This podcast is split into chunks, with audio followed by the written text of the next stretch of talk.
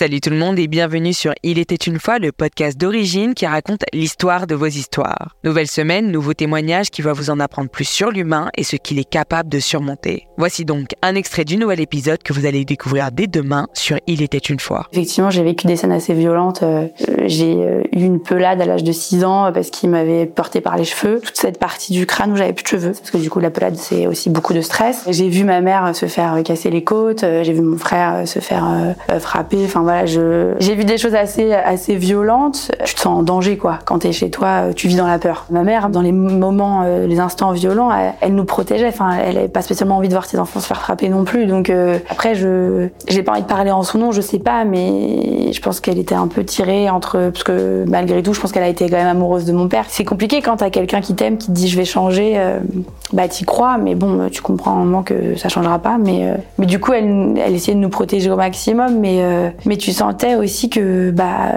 partir, c'était aussi assumer, tu vois.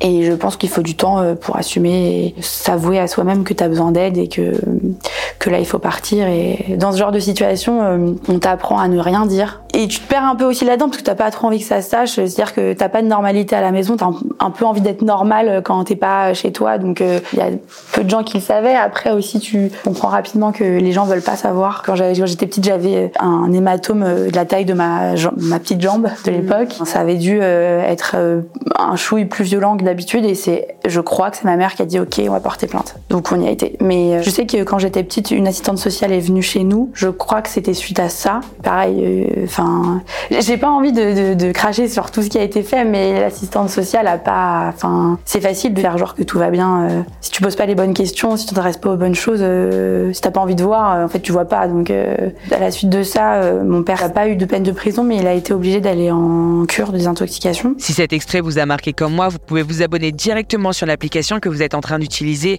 pour écouter nos autres témoignages aussi poignants et vous pouvez aussi activer la cloche pour retrouver dès demain l'épisode complet lorsqu'il sera en ligne.